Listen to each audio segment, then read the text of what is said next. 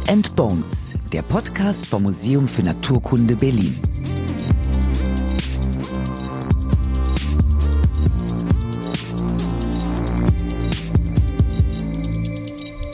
Es ist 2050. Die Menschheit sieht sich konfrontiert mit einem selbstverantworteten Massensterben von mehreren Spezien. Äpfel kosten ein Vermögen, weil sie von Menschen handbestäubt werden. Nahrung wird knapp, weltweit. Kriege brechen aus. Ja, so ein bisschen Dramatik tut der Wissenschaft auch mal ganz gut. Natürlich ist so ein Szenario extrem zugespitzt. Trotzdem, in dieser Folge Beats and Bones werden wir mal ernster. Und ja, dann auch wieder ulkiger. Wie sonst sollten wir mit dem Insektensterben umgehen, als auch mal drüber zu lachen. Noch steht es ja nicht so schlimm um die Welt. Noch. Das Museum für Naturkunde Berlin trägt seinen Teil dazu bei, die Vielfalt der Insekten zu bewahren. Sie schaffen einen Überblick oder sind daran, einen zu schaffen. 15 Millionen Insekten hat das Museum in seiner Sammlung. Wer jetzt an haarige Spinnen denkt, nein. Insekten sind Sechsfüßler. Spinnen haben bekanntlich acht schöne lange Beine und gehören zu den Spinnentieren. Auch Asseln oder Zecken sind keine Insekten. Wird euch jetzt das Ausmaß klar, wie viele schöne Insekten das im Museum sind? Und darunter sind Arten, die noch nicht entdeckt wurden. Wie groß ist die Insektenvielfalt wirklich? Dieser Frage gehen die Forscherinnen und Forscher am Museum nach.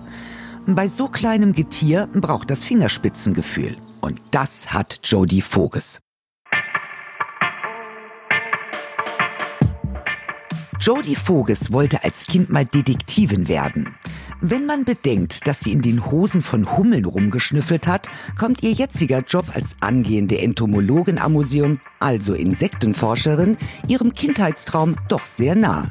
Und wer jetzt sagt, Hummeln haben keine Hosen an, doch, Pollenhöschen. Jodie Voges forscht am Museum hauptsächlich an den kleinen Tieren mit Stacheln und unterstützt, wie eine fleißige Biene, das Team beim Digitalisieren der 15 Millionen Insekten. Sie hat sich bereits mit Gummistiefeln und Insektenfallen bewaffnet durch den kambodschanischen Dschungel gekämpft und Käfer gesammelt. Und weil sie so fleißig ist, bringt sie ab und an ihre Arbeit mit nach Hause und erfreut ihre Mitbewohner mit Glasbehältern voller Insekten auf dem Küchentisch und einer Charles Darwin-Büste in ihrem Zimmer. Ihr großes Vorbild und zufälligerweise Hobby-Entomologe.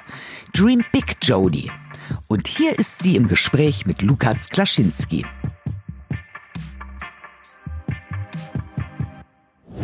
Darwin ist auf jeden Fall für eine angehende Entomologin kein verkehrtes Vorbild. Aber bevor wir über das Insektensterben sprechen, wollen wir erstmal ein bisschen mehr über Insekten selbst erfahren, damit wir wissen, was wir da überhaupt gefährden. Und zwar Bienen, Wespen, Hummeln. Die führen nämlich ein sehr spannendes Leben. Jody, du bist ja, könnte man sagen, die Bienenflüsterin hier im Museum oder Wespenflüsterin oder beides? Ich mag beides sehr gerne. Also ich arbeite mit beiden Tieren gerne. Generell mit allen eigentlich, aber Wespen und Bienen gehören schon zu meinen Lieblingen, ja. Wie ist es mit Mücken? Irgendwie hat keiner beim Thema Insektensterben Mitleid mit Mücken. Ja, Mitleid mit Mücken es hält sich natürlich immer in Grenzen. Auch ich bin jetzt nicht der größte Mückenfan, weiß aber aus biologischer Sicht, dass sie natürlich auch wichtig sind für unsere Ökosysteme. Für wen sind die wichtig? Ähm, die sind im Prinzip für die ganze Welt, also global gesehen, extrem wichtig, weil sie die Grundlage eines Nahrungsnetzes bilden. Genauso auch Wespen und eigentlich alle Insekten. Das ist die größte Biomasse, die wir haben auf diesem Planeten mit. Und das ernährt natürlich Vögel, Fische, Amphibien, also auch Säugetiere. Du bist ja die Bienenkönigin im Haus. Es gibt die Honigbiene, ich kenne natürlich Hummeln, es gibt Wespen, Hornissen. Wie viele unterschiedliche Arten bei diesen Bienen gibt es? Also in Deutschland gibt es in etwa 500 Wildbienenarten.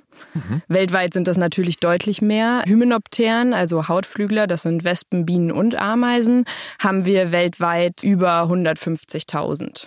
Ich habe im Sommer sehr, sehr viele tote Hummeln auf dem Boden liegen sehen. Woran sind die gestorben? Wahrscheinlich nicht an Corona, ne?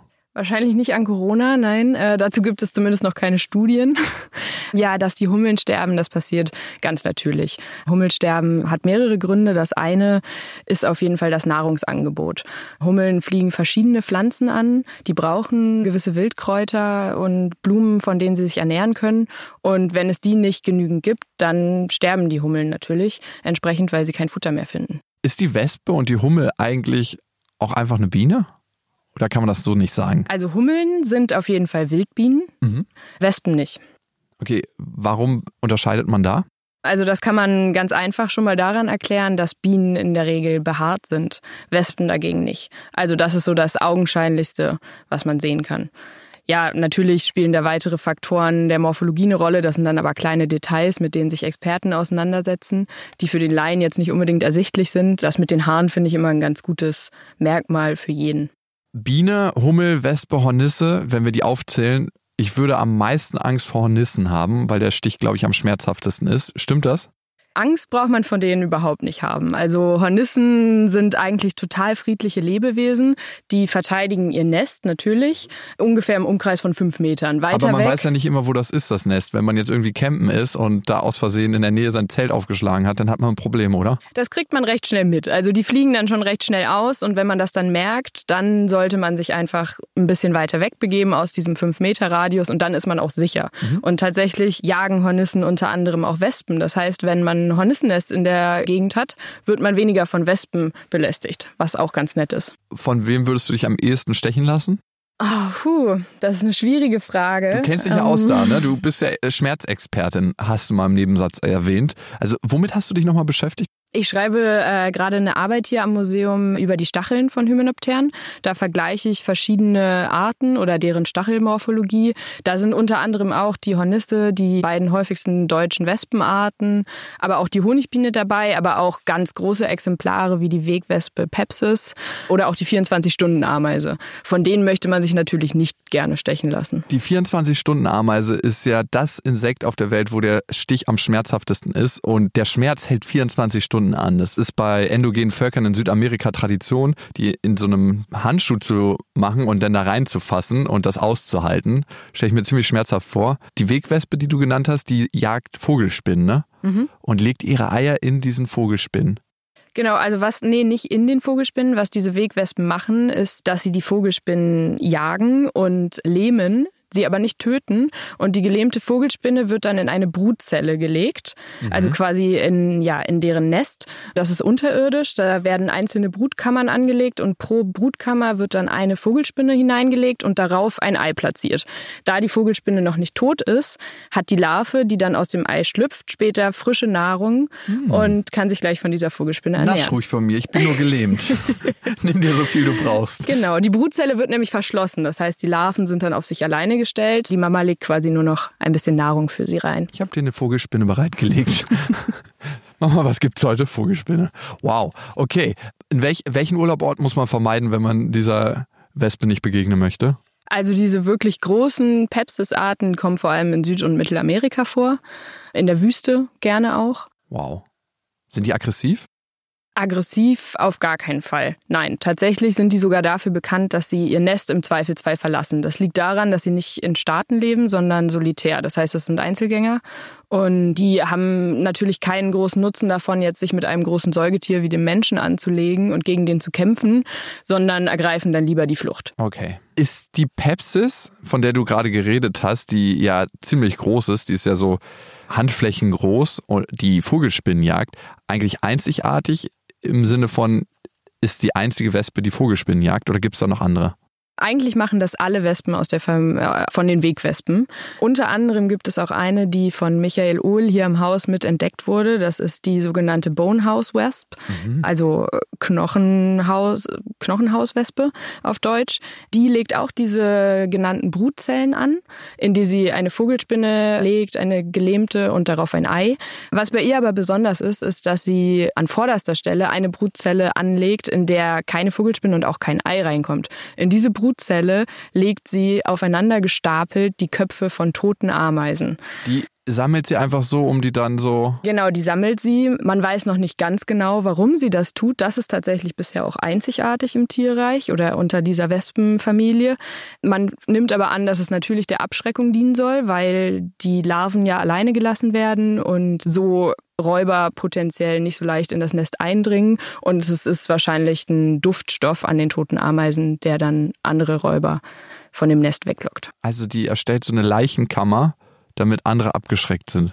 Ja, das ist ein bisschen wie bei manchen Völkern, die früher ähm, auch Köpfe ihrer Feinde aufgespießt haben und um ihr Dorf platziert haben. Nein, das ist natürlich sehr vermenschlicht. Also ja. man weiß nicht, ob es das ist, aber so sieht es aus. Welche Verhaltensweisen machen Wespen denn so besonders? Das kann man so pauschal gar nicht sagen, weil es, wie gesagt, so unglaublich viele gibt. Also es gibt bei Wespen natürlich auch die sozialen Arten, die jeder kennt, als die nervigen schwarz-gelb gestreiften, die gerne unser Essen klauen und irgendwie nerven.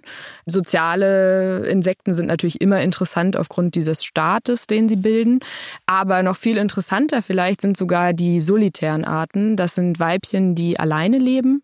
Und da gibt es eine unglaubliche Vielfalt. Das sind auch Tiere, die sehr ästhetisch schön anzusehen sind. Also die leuchten und schimmern in allen möglichen Farben. Das sind auch Alice Schwarzer liebste Wespen wahrscheinlich, ne? Die Solitärlebenden. Die Solitärlebenden, naja, generell sind Wespen, aber auch Bienen und Hummeln natürlich für alle Feministinnen oder angehenden Feministinnen ein sehr spannendes Thema, weil natürlich die weiblichen Hymenopteren die interessanteren sind, für mich zumindest dadurch, dass sie einen Stachel haben. Das haben die Männchen nämlich nicht. Mhm, okay. Touché.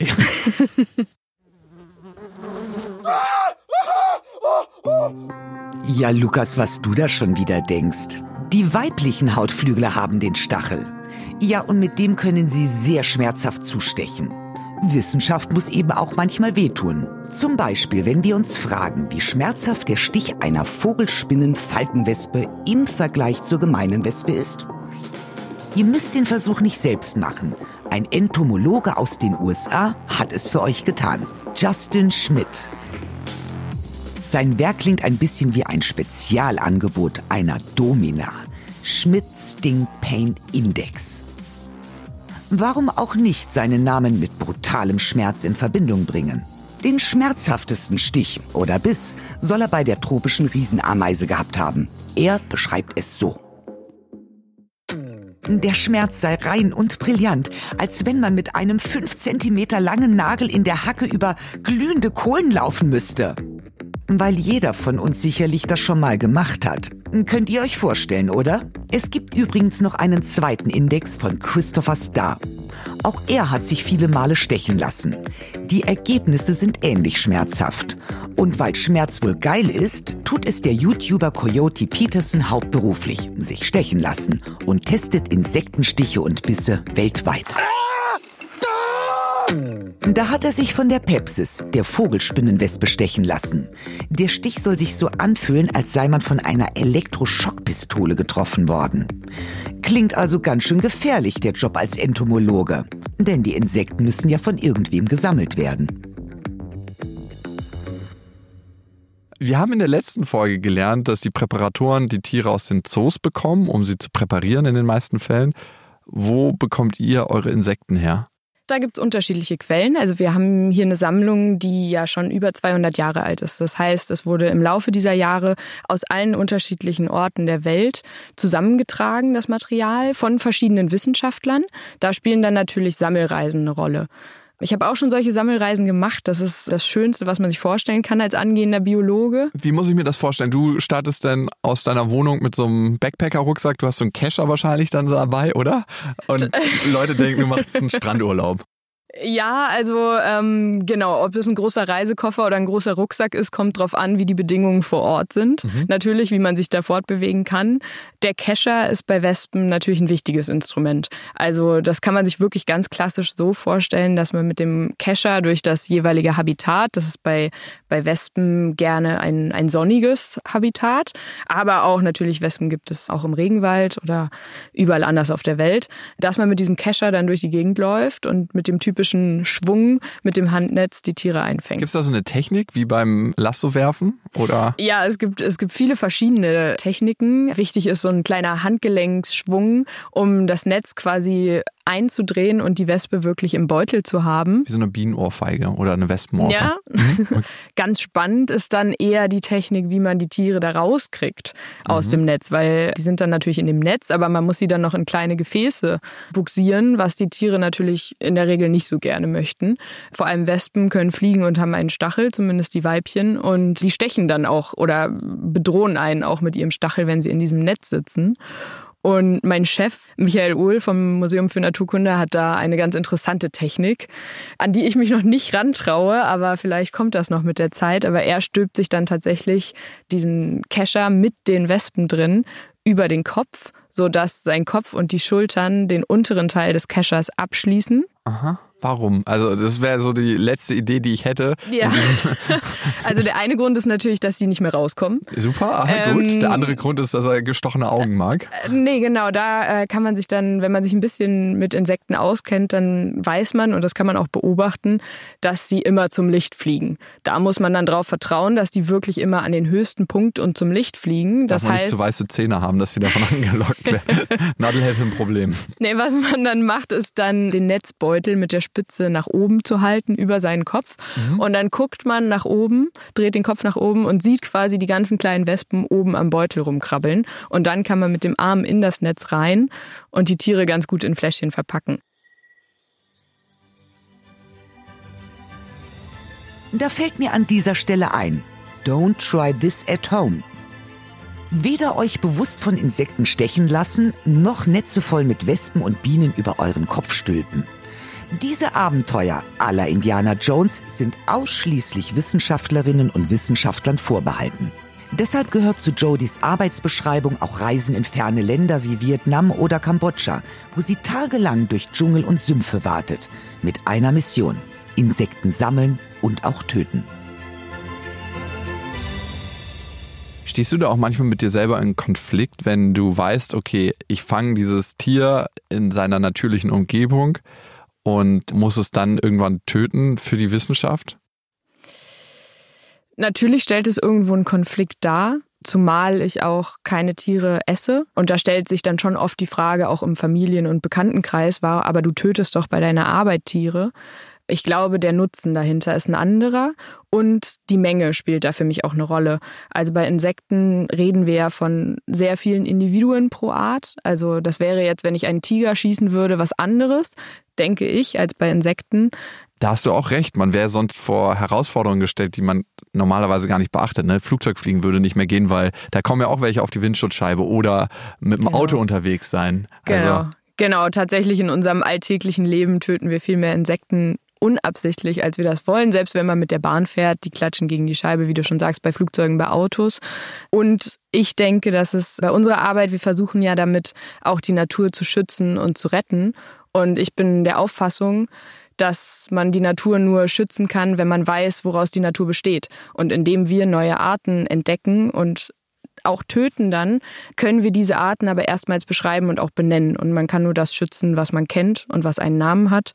Und deswegen ist das so wichtig. Vorher müssen sie natürlich in das Glas rein, wenn du sie genauer erforschen willst oder in eine Kunststoffhülle. Wie reagiert eigentlich der Zoll darauf, wenn du dann mit deinen ganzen Insektensammlungen ankommst beim Zoll, die du irgendwo gesammelt hast und nach Hause fliegen möchtest?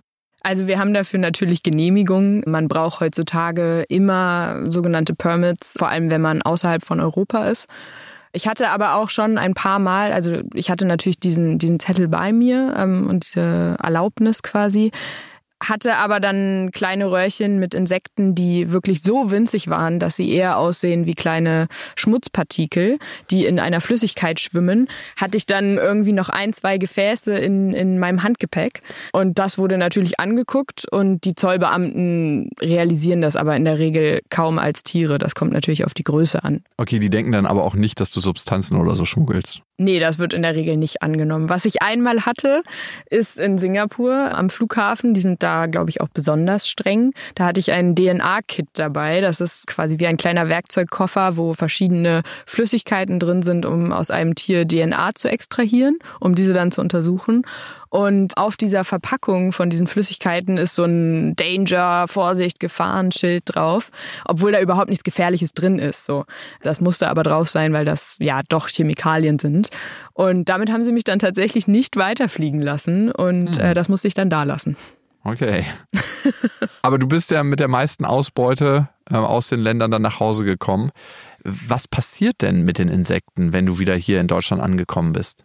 Also jetzt bei Wespen zum Beispiel, das kommt darauf an, wie man sie fängt. Also wenn man sie direkt in Alkohol fängt, dann kommen sie in unsere Nasssammlung. In der Regel etikettiert man sie schon vor Ort, also da, wo sie gefangen werden. Wenn man die Zeit dafür nicht hat, dann braucht man natürlich noch Nachbereitung. Dann müssen Etiketten geschrieben werden. Wer hat sie gefangen? Wo wurden sie gefangen? Wann wurden sie gefangen? Und bei den genadelten Tieren ist das ein bisschen aufwendiger. Die werden aufwendig präpariert, jedes einzelne Tier. Das heißt, die werden erstmal aufgeweicht mit Essigwasser quasi im Kühlschrank. Also die liegen nicht in dem Essigwasser, aber in der Tupperbox, in der sie aufgeweicht werden. Und im Anschluss werden die dann mit ganz vielen kleinen Nadeln in die richtige Position gebracht, damit sie am Ende so wunderschön aussehen, wie sie hier aussehen wozu braucht ihr eigentlich so viele Insekten? Es gibt 30 Millionen Objekte im Naturkundemuseum und 15 Millionen, das heißt, die Hälfte der Sammlung besteht aus Insekten. Müsst ihr da überhaupt noch sammeln? Also der erste Teil der Frage, warum wir so viele Insekten brauchen. Also ich finde tatsächlich die Hälfte der Sammlung nur Insekten finde ich eher recht wenig, finde ich gar nicht so viel, weil wenn man sich die Biodiversität auf der Erde anguckt, dann sind ja die allermeisten Insekten. Das heißt, dass bei uns nur die Hälfte Insekten sind, ist eigentlich gar nicht so viel. Keine reale Abbildung eigentlich der Wirklichkeit dann, ne? Nee. Es gibt bei Insekten aber auch natürlich noch sehr viele zu entdecken und zu erforschen. Also bei weitem kennt die Wissenschaft noch nicht alle. Man geht davon aus, dass über 90 Prozent noch nicht entdeckt sind von Insekten. Das heißt, es werden potenziell noch mehr bei uns. Warum wir immer noch sammeln, hat verschiedene Gründe. Ein Grund ist auf jeden Fall aktuelle Forschungsfragen. Das heißt, wenn eine Forschungsfrage zu einem bestimmten Thema gestellt wird, dann ist es manchmal notwendig, neue Tiere zu sammeln. Sei es, weil wir nicht genug von einer Art haben, kann aber auch konservatorische Gründe haben, dass man zum Beispiel heute mit modernen Techniken wie DNA-Analysen die Tiere untersuchen will und alte Präparate sich dafür nur bedingt eignen. Wir arbeiten zwar an Techniken, wie man auch alte Präparate mit DNA-Analysen untersuchen kann, aber bei 200 Jahre alten Tieren ist es natürlich eine gewisse Schwierigkeit. Ich habe in den Kästen unten gesehen, ich habe ja auch ein paar Kästen mir angeguckt, es gibt die unterschiedlichsten Bienenarten, manche ganz bunt, manche sehr hm, gelb, wie man sie klassischerweise kennt. Aber ich habe mich gefragt, warum manchmal so viele von einer Art in einem Kasten sind. Warum ist das so? Ja, das hat den Grund, dass Insekten natürlich auch innerhalb einer Art eine gewisse Variabilität haben. Das kennt man auch von Menschen. Wir sind alles Homo sapiens, wir sind alles dieselbe Art. Wir sehen aber alle unterschiedlich aus. Sogar Geschwister sehen unterschiedlich aus. Und das ist bei Insekten nicht anders. Also auch hier sind innerhalb von einer Art viele Variationen möglich. Das kann in der Farbe sein, das können Größenunterschiede sein und so weiter. Das können aber auch andere Merkmale sein, die leicht abgewandelt sind. Und wir haben diese Vergleichssammlung, diese unglaublich große, aus dem Grund, dass wenn wir zum Beispiel neue Insekten sammeln und wissen möchten, zu welcher Art die gehören, ist es immer besser, so viele wie möglich sich anzugucken, damit man die optimal einordnen kann und eine Art zuordnen kann. Wir haben die ganze Art hier. Wir wissen, du gehörst auch dazu als Letzte. Aber woher weiß man denn, dass es dass eine Biene zu dieser Art gehört und nicht zu der anderen? Also was ist das Merkmal, wo man am besten unterscheiden kann, zu welcher Art diese Biene gehört? Das kann man pauschal gar nicht sagen. Da gibt es bei jeder Art verschiedene Merkmale, anhand deren man das sehen kann. Also bei Hummeln und auch bei Bienen kann man oft, zumindest zu Beginn, nach Farbcodes gehen. Das bietet sich natürlich an. Es gibt aber unter Entomologen und für jede Gruppe verschiedene Merkmale. Das sind häufig auch Genitalmerkmale. Dafür müssen die Tiere dann präpariert werden.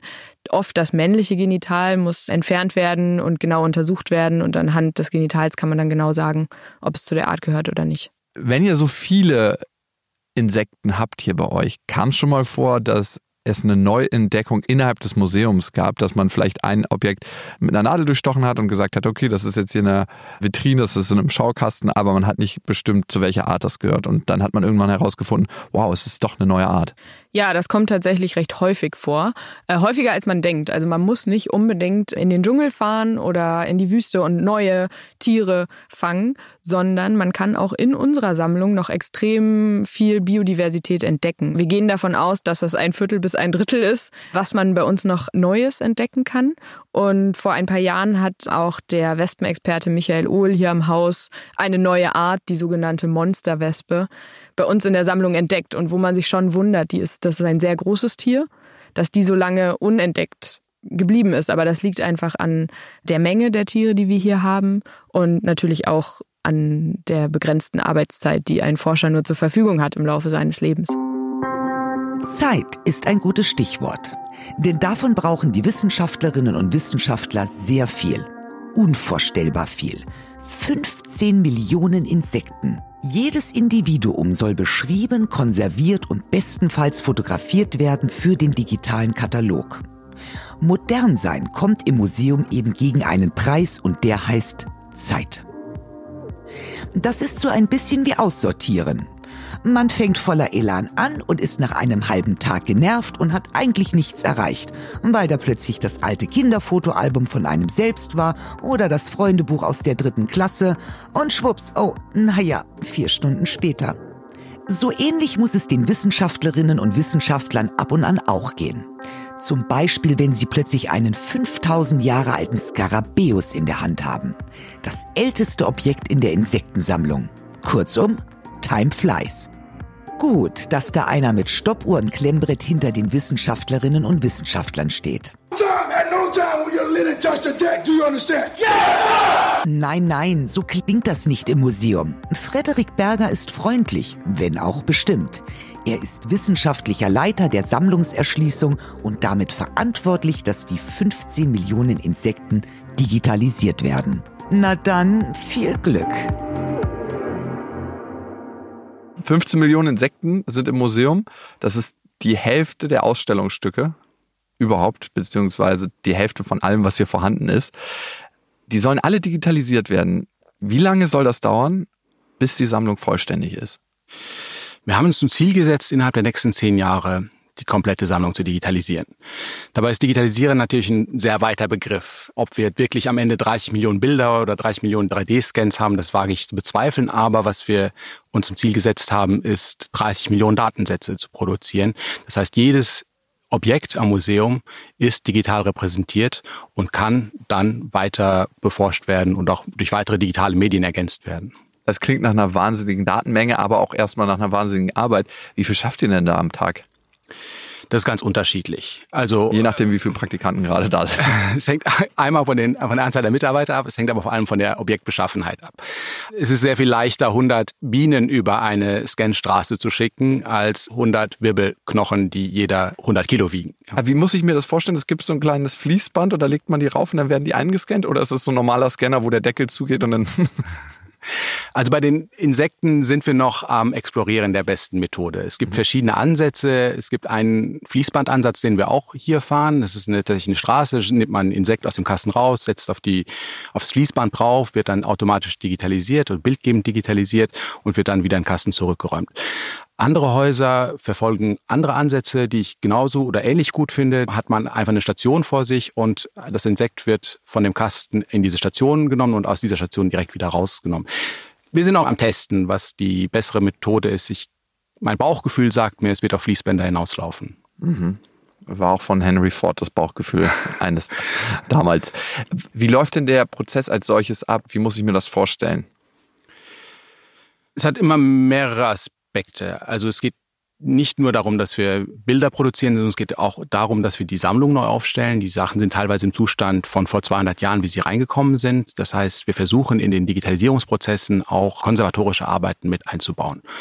Jetzt bezogen auf die Insekten sieht der Prozess tatsächlich so aus, dass wir einen alten Kasten haben, der kann in der Zusammenstellung 100 Jahre alt sein oder noch älter.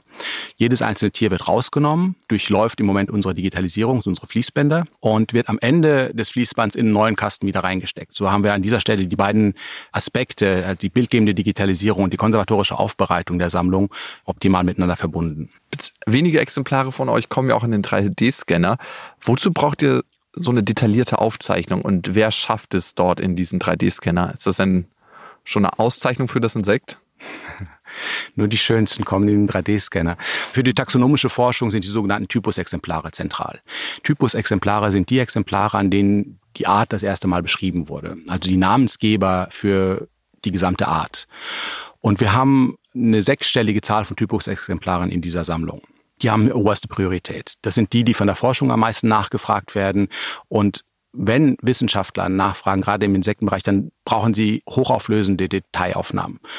Es ist nicht getan damit, dass ich einfach ein Bild von oben und von der Seite mache, sondern ich muss die Fühler erkennen, ich muss die Augen erkennen, ich muss äh, die einzelnen Teile des Tieres, äh, müssen die Wissenschaftler gut erkennen können. Und mit dem 3D-Scanner haben wir die Möglichkeit, zwei Sachen miteinander zu verbinden. Das sind einmal hochauflösende Ansichten aus allen Winkeln, 360 Positionen. Das heißt, ich habe das Tier wirklich von allen Seiten gut sichtbar ausgeleuchtet. Und ich habe zusätzlich ein 3D-Modell. Und am 3D-Modell kann ich andere Fragen mit anschließen, wie zum Beispiel äh, Volumen, Veränderung des Volumens über die Zeit des Tiers oder ähm, eben auch ähm, ja, alle möglichen Fragen, die sich eben nur im Dreidimensionalen beantworten lassen. Und diese Kombination ist natürlich spannend. Das hochauflösende 2D-Bild und das dreidimensionale Modell, mit dem das dann direkt verknüpft ist. Wer kommt überhaupt auf dich zu und fragt, ich brauche mal Detailaufnahmen von äh, Fliege, Sacropaga, Caraconcolos? Rufen da Leute bei dir an und sagen, lieber Herr Berger, schick mir mal bitte die Daten rüber? Das läuft nicht über mich, aber es läuft so ähnlich. Die Wissenschaftler oder äh, mögliche Nutzer wenden sich vor allem an die Sammlungsverantwortlichen, also entweder an die, an die Kuratoren oder an die Sammlungsmanager und kommen mit konkreten Anfragen auf sie zu, nach bestimmten Arten, nach bestimmten Gattungen, nach bestimmten Ansichten. Das wird dann vorsortiert, muss erstmal geprüft werden, ob sie überhaupt in der Sammlung vorhanden ist.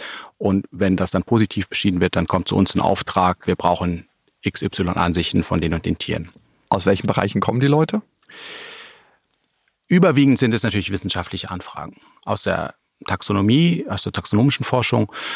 Es nimmt aber in den letzten Jahren, also ich bin jetzt seit zweieinhalb Jahren hier am Haus und habe das selbst erlebt, dass Anfragen aus anderen Bereichen zunehmen. Das ist auch sehr willkommen und, und auch durchaus von uns gewollt. Wir hatten Anfragen von Game Designern. Eine konkrete Anfrage war jemand, der einen Schafschädel digitalisieren wollte, um das in sein Spiel einzubauen und nachzumodellieren. Ähm, es gab Anfragen von, von Fliegenfischern, die sich 3D-Modelle erstellen wollen von, von bestimmten Fliegen. Und gerade in dem, im, aus dem Bereich der, der Kreativindustrie, Virtual Reality, Mixed Reality, Augmented Reality, äh, nehmen die Anfragen rapide zu nach, nach Modellen und nach Aufnahmen und nach guten Medien. Und was kann man aus diesen Fotos dann lesen? Verschiedene Sachen. Also erstmal gibt es überhaupt ein Eindruck davon, wie das Tier in der Sammlung aussieht. Ja, gerade bei älteren Tieren ist es ja manchmal relevant, wie ist überhaupt der Haltungszustand. Sind noch alle Flügel dran oder sind noch alle Zähne da bei dem Säugetierschädel? Und äh, andere, andere Fragen, ist es irgendwie vergilbt oder wie auch immer. Das ist natürlich zum, zum konservatorischen Zustand erste, ersten Eindruck. Dann kann man natürlich auch überlegen, und da laufen verschiedene Projekte in die Richtung, diese Daten auch als Testdatensätze für Mustererkennung, für Artbestimmung und ähnliche Projekte zu nutzen. Also das heißt, man kann, wir, wir haben ja einen, einen großen Bestand an Bildern, die eindeutig einer Tierart auch zugeordnet sind. Das ist ein, von großem Mehrwert natürlich, wenn man irgendwie ein, ein KI-Verfahren aufsetzen möchte, bei dem ein Kamerasystem automatisch erkennt, um welche Art es sich handelt. Dann brauchen wir die Testdaten für und die können wir liefern. Also das sind durchaus wäre ein Anwendungsszenario auch nochmal für, für, für Digitalisate, was man aus dem Bild dann rausholen kann. Also dass ein Roboter letzten Endes entwickelt werden kann oder eine KI, die äh, zum Beispiel als Drohne in der Natur rumfliegt und dann entsprechende Insekten erkennt und auch Bestände zählen kann. Also ich meine, das wäre jetzt ein sehr weit gedachtes Anwendungsszenario, aber das äh, braucht ja eine Grundlage, diese. Genau. Wow, okay. Was passiert denn eigentlich mit den ganzen Daten? Da entstehen ja wahnsinnig viele Daten. Wo werden die gesammelt und wie werden die weiterverarbeitet?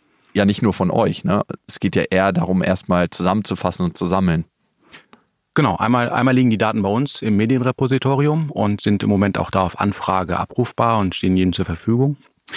Perspektivisch ist es geplant, recht bald ein Portal zu lancieren, über das man dann auch selbst Suchen durchführen kann, direkt in unseren Medienbeständen. Wie eine Insektenbibliothek, eine digitale. Sozusagen, ja.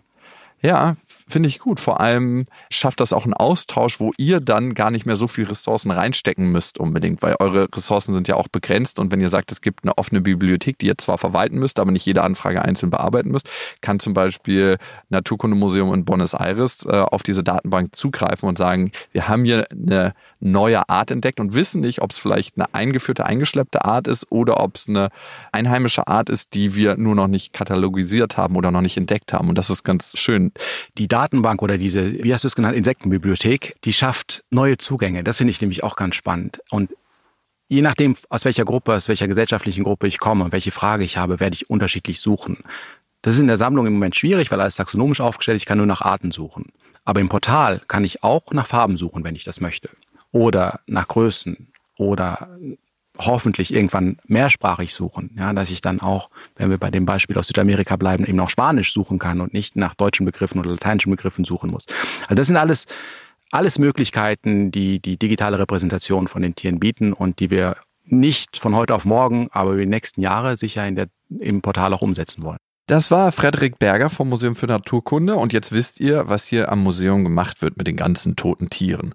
Und diese Folge Beats and Bones heißt ja Our Survive ohne Insekten sterben. Und es ist sicherlich nicht an euch vorbeigegangen.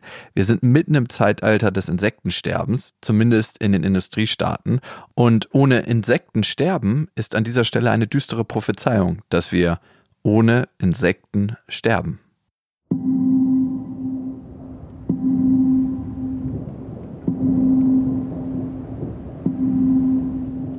Stellt euch mal Dune den Wüstenplanet vor oder Mad Max, wie er durch die Wüste fährt oder sexy Matthew McConaughey, wie er weinend vor seinem Farmhaus im Film Interstellar sitzt, weil die Ernte richtig mies ausfallen wird. Ihr wisst, worauf ich hinaus will. Die Vegetation ist dahin. Es gibt kaum Insekten, dafür Hungersnöte und Unwetter. Blümchen gibt es sowieso nicht, weil niemand sie bestäuben will. Außer vielleicht in China, wo bereits jetzt Menschen die Obstbäume mit Pollen benetzter Watte bestäuben, weil es nicht ausreichend Bienen zur Bestäubung gibt. Sicherlich ist das eine schöne Arbeitsbeschaffungsmaßnahme, die sich aber keiner auf Dauer leisten kann. Bienen arbeiten ja für uns kostenlos und sorgen für ein Viertel unserer Lebensmittel. Eine Welt ohne Insekten stinkt übrigens auch. Denn wenn diese kleine effektive Müllabfuhr tote Tiere und Blätter nicht verspeist, dann verrotten die langsam vor sich hin und entwickeln widerwärtige Gase. Pilze hingegen blühen so richtig. Allerdings sind die nicht genießbar für den Menschen. Hungersnöte machen sich breit. Ein Krieg entfacht über die letzten Ressourcen, die es noch gibt. Fisch zum Beispiel, wenn die Meere nicht auch schon leer gefischt sind, wird zu einem der Hauptnahrungsquellen und Getreide, welches über Wind bestäubt wird. Lieben Gruß an die Allergiker. Ohne Insekten sterben wir. Und mit unserem derzeitigen Lebensstil sterben die Insekten. Klingt komisch, ist aber so. Hobby-Entomologen aus Krefeld haben das in einer fast 30-jährigen Studie bewiesen. In mehreren Gegenden in Deutschland haben sie Insekten gefangen und die Ernte gewogen. Sie mussten feststellen, die Biomasse nimmt über die Jahrzehnte ab, teilweise bis zu 80 Prozent. Kein Wunder, dass ich jetzt beim Fahrradfahren nicht mehr so viele Fliegen essen muss. Erstaunlich ist, dass es nicht immer die Wissenschaftler an den großen Universitäten sind, die bahnbrechende Entdeckungen machen. Manchmal sind es auch Hobbywissenschaftler. 2013 gab es die Krefelder Studie über das Insektensterben. Die Forscher haben Insekten in Deutschland 30 Jahre lang gesammelt und gewogen und festgehalten. Die Insekten sterben aus. Ich habe jetzt Jodie Voges wieder hier bei mir. Du bist ja auch vertraut mit der Studie. Was war für dich besonders daran? Besonders daran ist natürlich erstmal der lange Zeitraum, über die sie stattgefunden hat. Das ist, denke ich, in der Form einzigartig. Außerdem sind die Zahlen, die natürlich rauskamen, sehr extrem. Also von 75 bis 80 Prozent zu sprechen, von Biodiversität, die zurückgeht durch Insekten, das ist schon sehr drastisch und das ist sehr viel. Und das hat ja weltweit für Aufruhr gesorgt. Natürlich wurde diese Studie auch in manchen Punkten angezweifelt, ob man die global so verallgemeinern kann. Aber es zeigt zumindest, es gibt Daten über 30 Jahre, die sehr eindeutig in diese Richtung weisen. Und seitdem ist natürlich Insektensterben in aller Munde und wird immer wichtiger. Und ich denke, da hat hat diese Studie auf jeden Fall einen sehr, sehr großen Beitrag zu geleistet und ist deswegen extrem wichtig. Was verursacht eigentlich das Insektensterben? Da gibt es verschiedene Gründe. Ein wichtiger ist auf jeden Fall die landwirtschaftliche Veränderung, die stattfindet. Da spielen natürlich Pestizide eine Rolle. Aber es sind auch so einfache Dinge wie die Lebensraumveränderung, dass immer mehr Freiflächen entweder zugebaut werden, zubetoniert werden oder mit Monokulturen genutzt werden und dort dann natürlich auch vermehrt Pestizide ausgeschüttet werden. Und all das kommt den Insekten nicht zugute, denn die Insekten brauchen ein bisschen wilden Lebensraum, sie brauchen Wildblumen, sie können sich nicht von einer Pflanze wie jetzt nur Rapsfeldern oder so ernähren oder nur Maisfeldern. Das, das funktioniert nicht. Du bist ja die Bienen- und Hummelflüsterin. Weißt du, wie viele Bienen und Hummeln schon ausgestorben sind? Also ausgestorben ist immer so ein Begriff, den man ein bisschen differenzieren muss. Man redet da eher von verschwinden oder dass man eine Art nicht mehr gesehen hat, weil wir wissen ja nicht hundertprozentig, dass sie ausgestorben ist. Es kann ja auch sein, dass sie sich einfach irgendwo versteckt und wir sie nicht finden können. Nein, aber es ist natürlich ein wichtiger Punkt. Wahrscheinlich sind sie leider ausgestorben. Bei Wildbienen ist es so, dass es in Deutschland etwa 550 Arten gibt und davon 300 das ist enorm viel, auf der roten Liste stehen, vom Aussterben bedroht sind und einige sogar schon ausgestorben sind. Bei Hummeln gibt es in Deutschland etwa 40 Arten und davon sind immerhin 16 gefährdet oder vom Aussterben bedroht. Mhm. Allein in Berlin gibt es ja sehr, sehr viele Stadtimker. Also der Imkerverband in Berlin, der zählt mehr als 1300 Imker. Die sind dann mit mehr als 7000 Völkern ausgestattet. Werden die dann zur Gefahr für die Wildbiene? Ja, also wir sehen schon immer mehr dieses Problem, dass Honigbienen gerade in der Stadt für die Wildbienenpopulation, die lokalen, auf jeden Fall ein Problem darstellt. Das liegt daran, dass zum einen die Honigbienen sehr, sehr viel Nahrung brauchen, weil sie sehr große Völker bilden und wie gesagt jede Pflanze, jede Art von Pflanze anfliegen können nahezu, Blütenpflanze. Damit nehmen sie quasi anderen Bienen die Nahrungsquelle weg, die Nahrungsgrundlage. Außerdem ist ein weiteres Problem, dass die Bienen, die, die Honigbienen oft Infekte kriegen, weil sie bei dem Imker auf sehr engem Raum leben und auch gezüchtet sind und dadurch einen Teil ihrer natürlichen Abwehr verlieren. Und das überträgt sich dann auf die Wildbienen. Und das ist natürlich auch ein Problem. Generell ist aber natürlich diese Aufmerksamkeit, die geschaffen wird durch Imkerei, durch Bienenvölker in Berlin, eine gute Aufmerksamkeit. Also, dass die meisten Menschen sich jetzt mehr für Bienen interessieren und sei es nur die Honigbiene, ist natürlich was Gutes, weil so das generelle Interesse für Insekten steigt und die Popularität zunimmt. Was ist eigentlich der Unterschied, wenn wir das mal aufzählen, zwischen einer Honigbiene und einer Wildbiene? Und woher kommt die Honigbiene? Genau, also die Honigbiene, wie wir sie kennen, ist in dem Sinne ein domestiziertes Tier. Die wird seit Jahrhunderten, wenn nicht Jahrtausenden, vom Menschen genutzt zur Honigproduktion. Mittlerweile auch zur Bestäubung von Pflanzen. Es werden ja gezielt auch Bienenvölker ausgesetzt, um Landwirtschaft zu betreiben. Deswegen ist die Honigbiene natürlich einerseits an den Menschen gewöhnt. Sie wurde aber auch gezüchtet, insofern, dass ihr manche Eigenschaften ab- oder antrainiert wurden. Auch die Größe des Volkes, die wir heute finden, ist natürlich nicht natürlich. Bei Wildbienen hingegen sind die Völker oft viel kleiner. Außerdem sind 90 Prozent aller Wildbienen solitär lebende Wildbienen. Das bedeutet, die bilden gar keine Völker oder Staaten, wie man das von der Honigbiene kennt, sondern es sind Einzelgänger. Und dann wäre es auch so ziemlich mühselig, den Honig von denen zu sammeln, ne? Ja, natürlich. Gibt es immer nur so einen ganz kleinen Klecks. Okay, und was ich auch gehört habe, ist, dass die Zuchtbienen einen viel größeren Radius haben, weil sie ein großes Volk sind und dann weiter ausschwärmen müssen, um Futter oder um Nahrung zu sammeln. 3000 Meter und die, eine Wildbiene fliegt eigentlich nur in einem Radius von 400 Meter. Und wenn ich mir so manche Landschaften in Deutschland angucke, dann ist ganz klar, da können gar keine Wildbienen leben. Das ist leider ein großes Problem, vor allem wenn wir landwirtschaftlich genutzte Flächen haben, denn da gibt es oft Monokulturen und an den Seiten vor allem keine Wildblumen mehr. Wenn man einfach ein paar Wildblumenränder anfügen würde, dann würde es schon vieles besser machen. Aber so haben die Wildbienen kaum eine Chance, in der Nähe von so einem Rapsfeld oder so zu überleben. Was können wir jetzt, wenn wir sagen, okay, wir wollen das machen, wir wollen Insekten schützen, was können wir effektiv tun? Also ich glaube, ein ganz wichtiger Punkt ist die Forschung. Man muss auf jeden Fall das kennen, was man schützen will. Und das machen wir hier am Museum für Naturkunde in Berlin, dass wir neue Arten entdecken, diese beschreiben und gleichzeitig auch kommunizieren. Und zwar mit der Gesellschaft, denn man braucht natürlich auch einen politischen Rückhalt, um Artenschutz sicherzustellen. Was jeder alleine machen kann, sind so die Klassiker, die bestimmt auch die meisten kennen. Also das ist natürlich einmal eine Bepflanzung mit Wildblumen, sei es nur auf dem Balkon. Also das hilft auf jeden Fall, die Wildbienen zu schützen. Dazu kommen aber auch Insektenhotels oder auch mal beim Einkaufen ein bisschen darauf zu achten, dass man vielleicht Produkte, Obst und Gemüse kauft, die aus einer nachhaltigen Landwirtschaft kommen.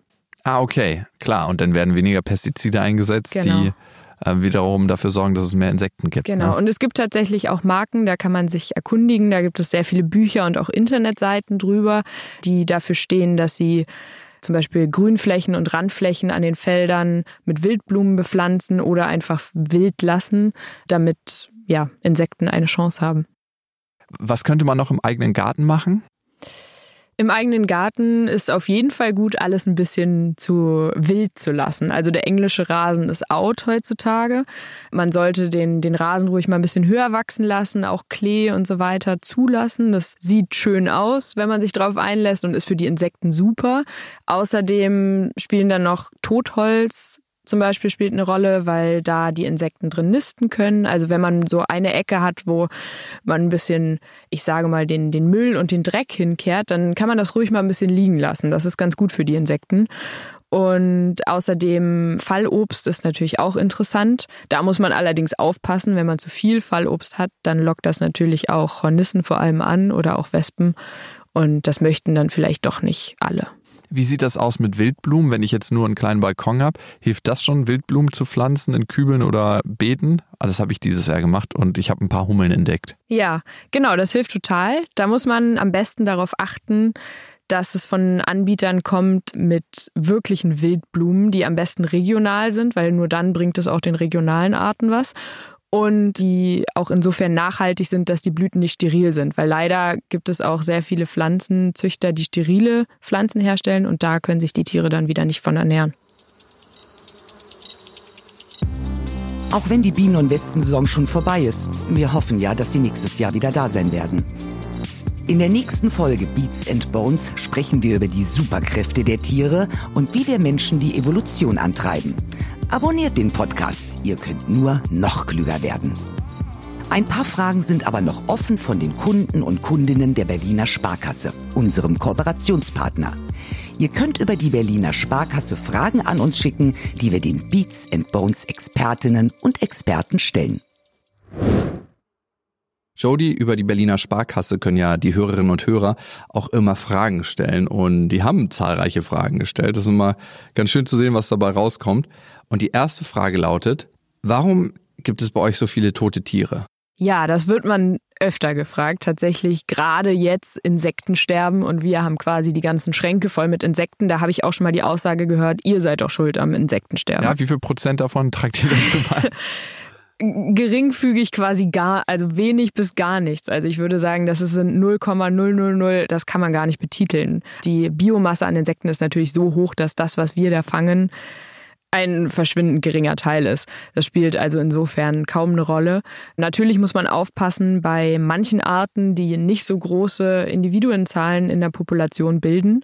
Deswegen sind es ja aber Wissenschaftler, die da sammeln gehen, die sich vorher auch damit auseinandersetzen, was sie fangen wollen. Wir brauchen diese vielen Arten auch, um Forschungsfragen zu beantworten, weil mit einzelnen Tieren lässt sich kaum eine Frage wirklich ausreichend beantworten. Da braucht man immer viel, viel Vergleichsmaterial. Und wir sind auch eine Sammlung, die international genutzt wird. Also mit uns kooperieren Forscher weltweit. Das heißt, diese Sammlung ist nicht nur unsere Sammlung und wir haben die in unserem Besitz quasi hier als Mein Museum, sondern die steht der Öffentlichkeit und vor allem natürlich der Forschung zur Verfügung. Wie werden Insekten konserviert? Da gibt es zwei Hauptmethoden, würde ich behaupten. Die eine ist direkt in Alkohol. Das ist dann 98-prozentiges Ethanol, was dann ja je nach konservatorischen Standards auch mal 70-prozentiger sein kann. Aber ja, es ist sehr hochprozentiger Alkohol. Das konserviert die DNA der Tiere sehr gut. Das heißt, man kann auch nach Jahren noch DNA-Analysen durchführen. Ist aber teilweise vor allem bei Bienen schwierig, weil das einerseits die Farbe entzieht. Das heißt, man erkennt dann die schönen Farbmuster nicht mehr und bei manchen Arten, zum Beispiel bei manchen Hummelarten oder so, ist das auch zur Bestimmung wichtig. Und außerdem gehen natürlich verkleben die Haare und so weiter, wenn sie in Flüssigkeit sind. Deswegen gibt es noch die zweite Methode, sie genadelt aufzubewahren. Dafür werden sie vorher bei minus 35 Grad gefrostet, damit keine Schädlinge mehr dort sind, weil natürlich tote Insekten auch für andere Insekten wieder, wie den Museumskäfer oder so, sehr interessant sind als Nahrung. Und dann werden sie getrocknet. Ist der Museumskäfer auch schützenswert? Wenn er tot und genadelt ist, dann haben wir ihn hier auch sehr gerne. Ansonsten in der Sammlung als lebendes äh, Tier mögen wir ihn hier natürlich nicht so gerne. In der Natur ist er aber auf jeden Fall auch schützenswert als Teil des Ökosystems. Es kam eine weitere Frage rein. Invasive Bienenarten, welche Folgen haben diese? Ja, das ist im Prinzip sind das dieselben Folgen wie bei allen anderen invasiven Arten, dass sie den heimischen Arten die ökologische Nische wegnehmen oder diese mitbesetzen. Das kann zum Beispiel sein, dass sie Futterquellen nutzen, was eigentlich heimische Arten nutzen. Das kann aber auch sein, dass sie einfach Nistplätze zum Beispiel belegen und so weiter. Außerdem können durch invasive Arten Schädlinge eingeschleppt werden, die dann auch die heimischen Arten befallen. Und die haben in der Regel weniger bis keine Abwehr dagegen durch die Beschäftigung mit der Natur, durch deine Beschäftigung mit der Natur, inwieweit hat sich dein Bewusstsein für das, was uns umgibt und für das, was wir Natur nennen, verändert? Es hat sich auf jeden Fall intensiviert. Mit jedem Tag, den ich hier arbeite und den ich hier verbringe, lerne ich mehr über Insekten und generell über die Natur und finde es immer interessanter und vor allem immer schützenswerter. Also als ich hier angefangen habe, vor drei Jahren, war ich bei einigen Insekten noch nicht ganz so überzeugt, ob ich die wirklich so toll finde. Mittlerweile weiß ich aber, dass die einfach alle wichtig sind und dass sie es alle wert sind, geschützt zu werden. Und da arbeite ich für und da arbeiten wir hier alle dran.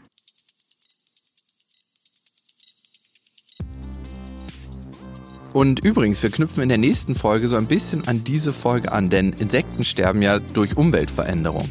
Und einige reagieren nicht so gut auf Umweltveränderung und sterben. Und andere haben schon fast so eine Art Superkraft, können auf Selektionsdruck anders reagieren und sind wahre Anpassungskünstler. Und genau darüber sprechen wir in der nächsten Folge hier bei Beats and Bones.